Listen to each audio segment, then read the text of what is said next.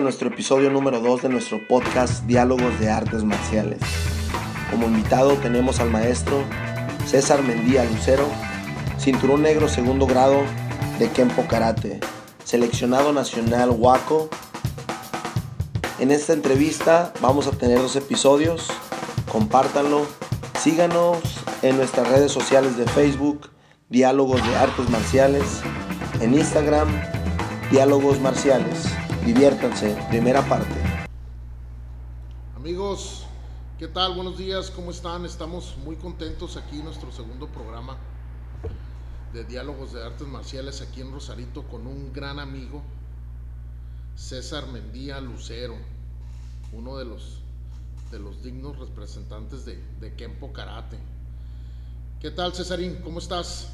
¿Qué tal, mi Roberto? ¿Qué tal? Muy buenos días. Gracias por esta entrevista y pues a darle. Gracias, Francisco. ¿Qué tal amigos? Este, pues muchas gracias, la verdad César, este, buen, buen carnalito de acá de las artes marciales de, de hace unos ayeres. Platícanos César a las personas que no sepan quién es César Mendía, cómo empieza César Mendía en las artes marciales. Eh, ¿Qué tal? César Mendía eh, inicia eh, en las artes marciales.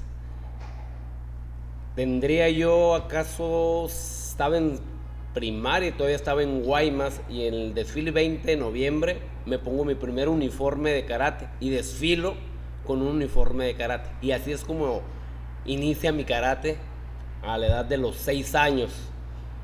Y cada quien, sin yo saber ningún movimiento de karate, yo iba haciendo movimientos en la calle desfilando con mis manos abiertas y, y nada más así.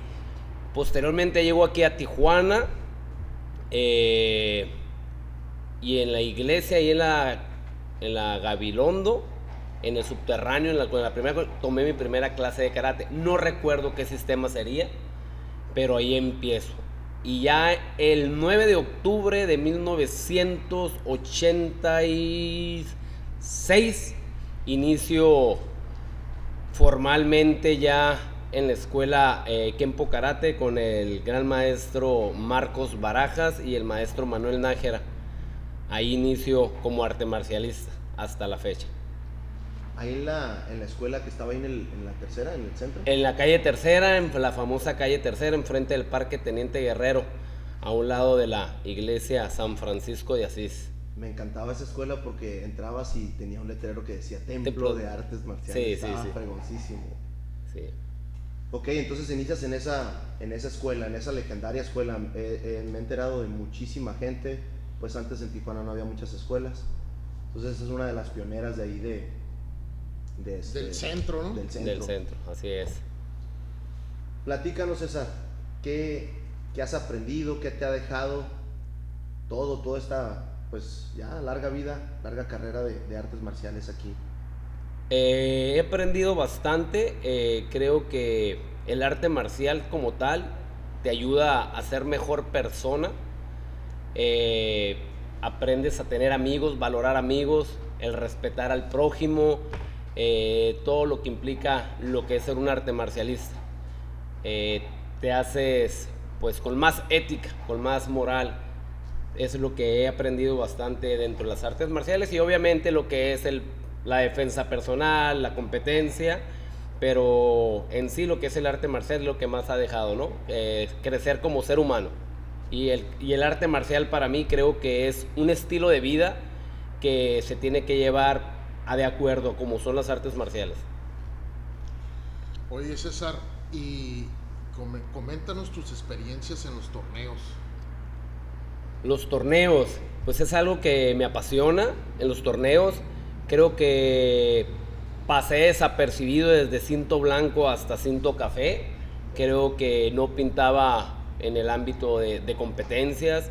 Eh, yo recuerdo mi primer torneo fue en la Lázaro Cárdenas, eh, en la preparatoria federal Lázaro ¿Mundial? Cárdenas. Eh, me parece que fue un mundial, Sí. fue en la Lázaro Cárdenas.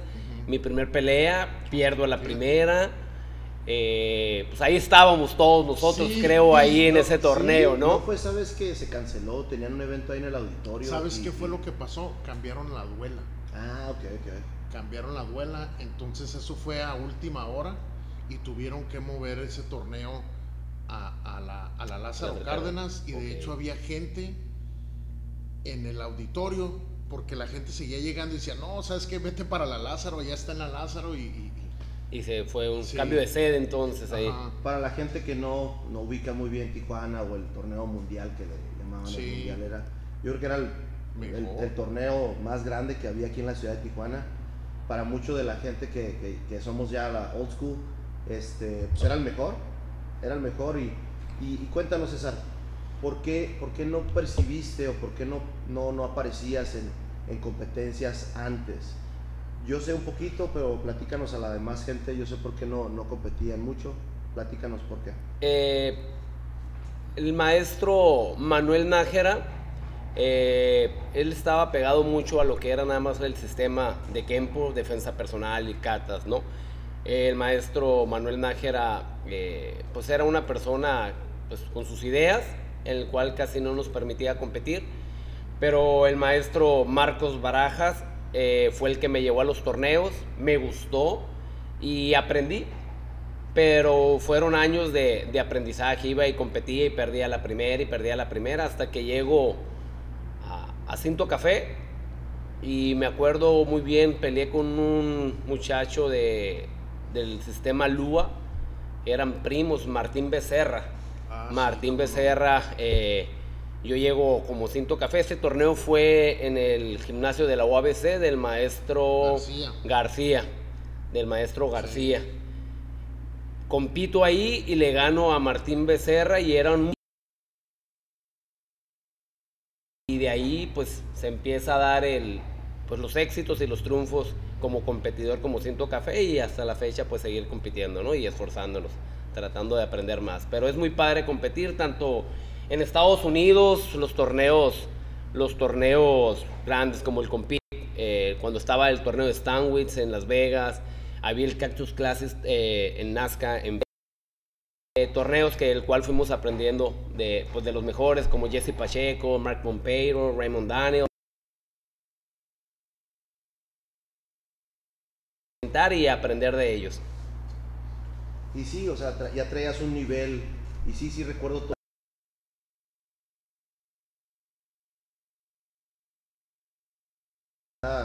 Dos semanas o cada semana había un torneo, ¿no? Sí, cada, cada semana, cada 15 días torneos. Platícanos un poquito, esa fue tu etapa principal de competidor. ¿Cómo, cómo nace la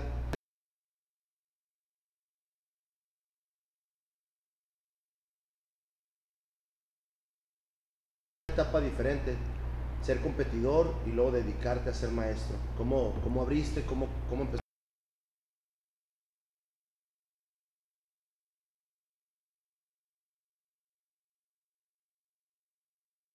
La palabra CADI significaba cultura, arte, deportes, idiomas. En esa escuela eh, daba clases José Luis Herrera, eh, cuñado de... Entonces José Luis Herrera sale del CADI, eh, cuestiones personales. Yo siendo Cinto Café, el maestro Marcos me dice que si quiero tomar el lugar de José Luis Herrera para dar clases. Yo lo acepto y de ahí a la fecha, pues eh, empecé a dar clases ahí en el CADI. Posteriormente, el CADI se hizo colegio, que está a un lado de ahí del Calimax del Soler. Ahí, eh, ahí seguí dando clases.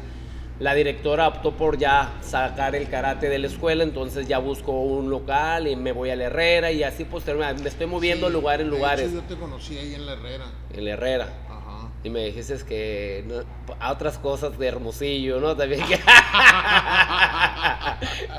Bien, Robert. Sí. Excelente. Sí. Oye, algo, algo muy, muy, muy importante que, que, a todos nos dejó así como, ¿qué onda, no? ¿Qué pasó? ¿Por qué te retiraste de las artes marciales por un tiempo? Me retiro en el 2001.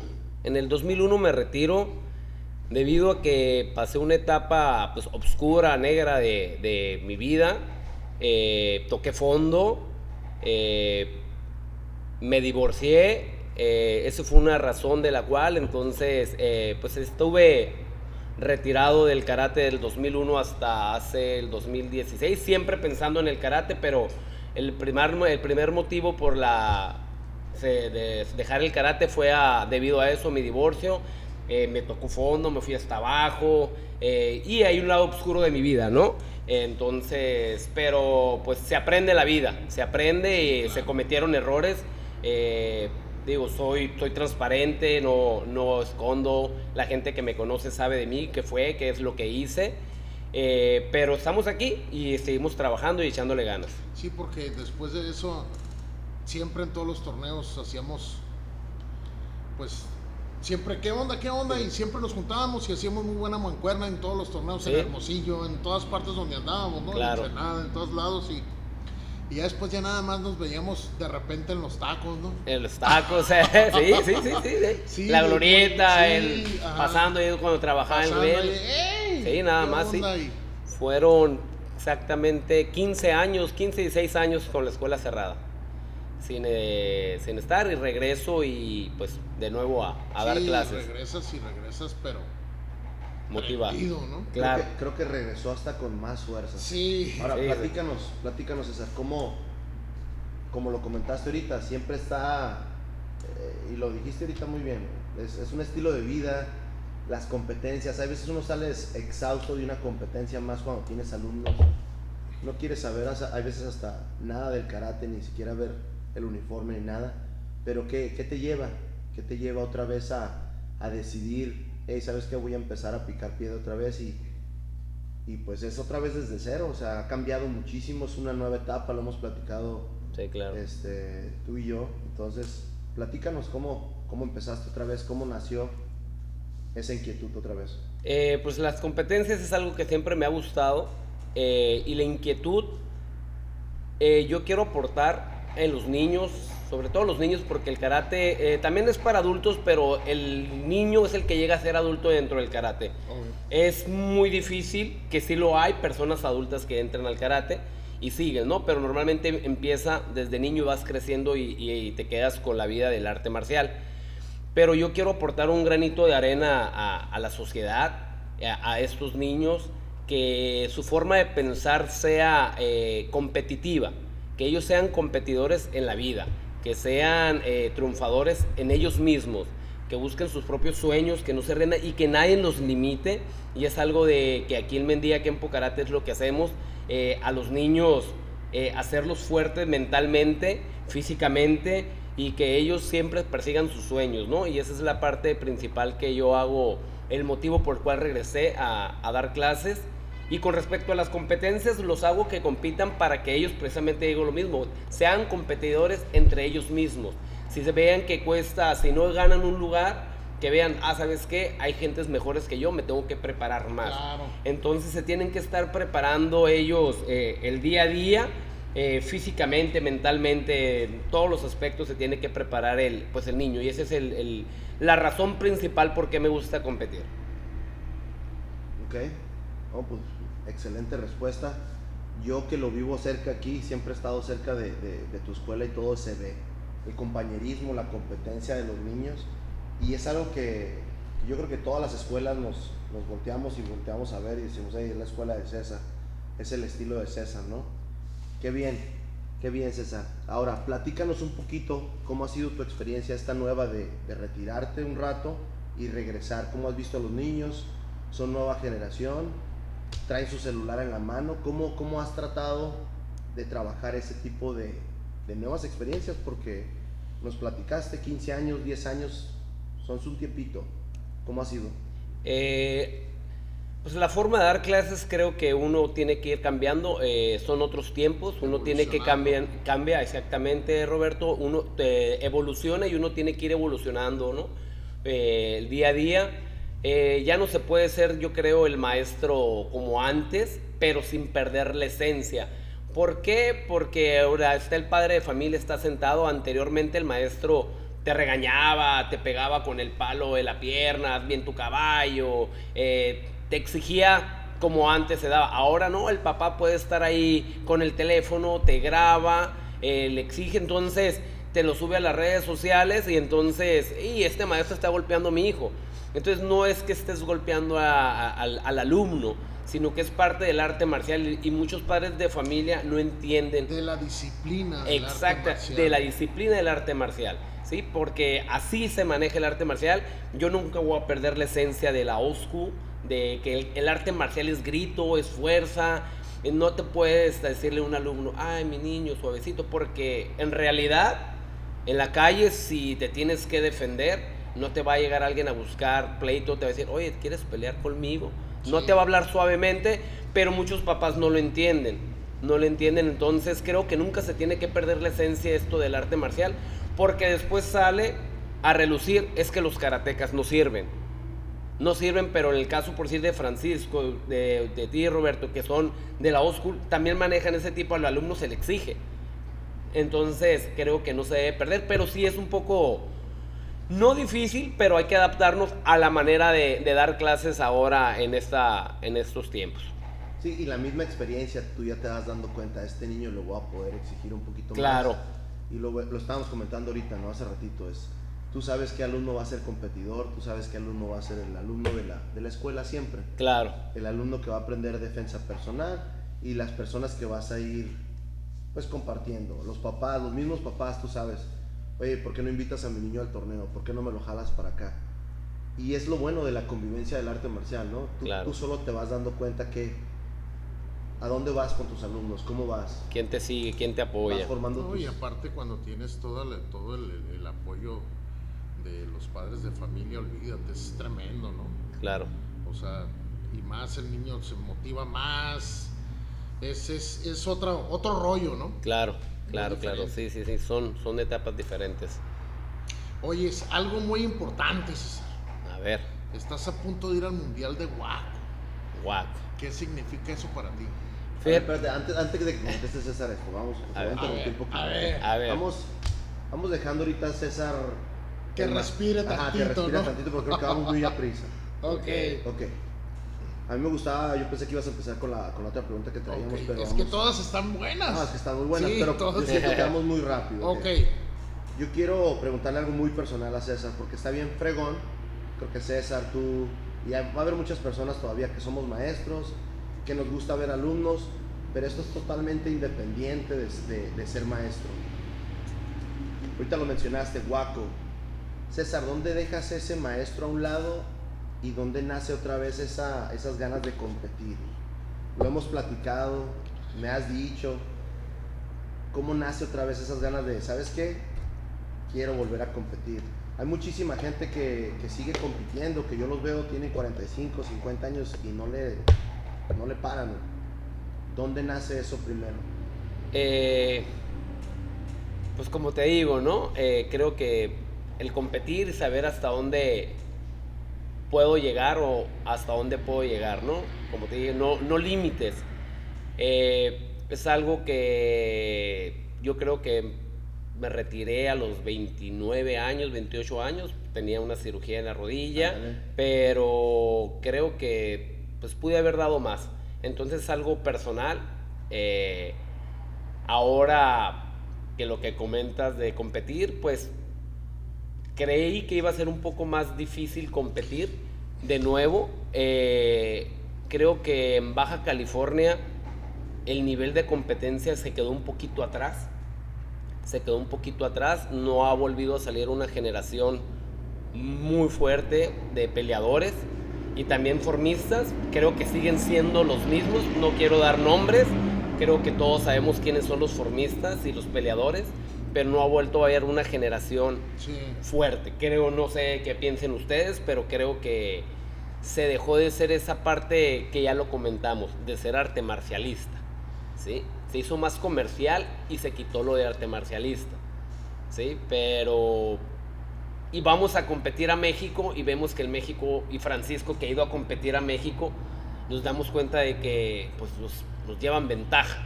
Otro nivel mucho mayor. Sí, sí, sí, nos llevan en la forma, en todo, ¿no? Nos llevan, entonces dije, ah, está padre, pues hay que seguir, ¿no? Y es como, como digo... Una motivación tremenda decir...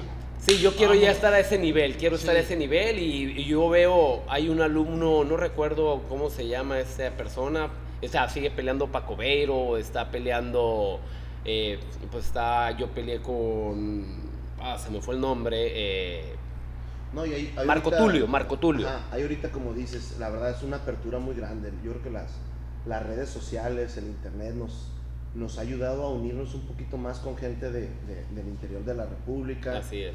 Antes, pues, eh, nada más teníamos pláticas con el Topo, con gente de Mexicali. Sí. Si no viajabas nosotros, o por, por lo menos yo, yo estoy hablando por, por mí, por mi escuela, si no viajas, no conoces. Así es. Entonces, yo me acuerdo que tú viajaste un poco más, saliste más al exterior, hasta, Los Ángeles y California y toda esa parte. Este, y ahorita, como dices, este, ya hay más competidores. Ya nosotros nos estamos dando esa oportunidad de, de abrirnos. Y yo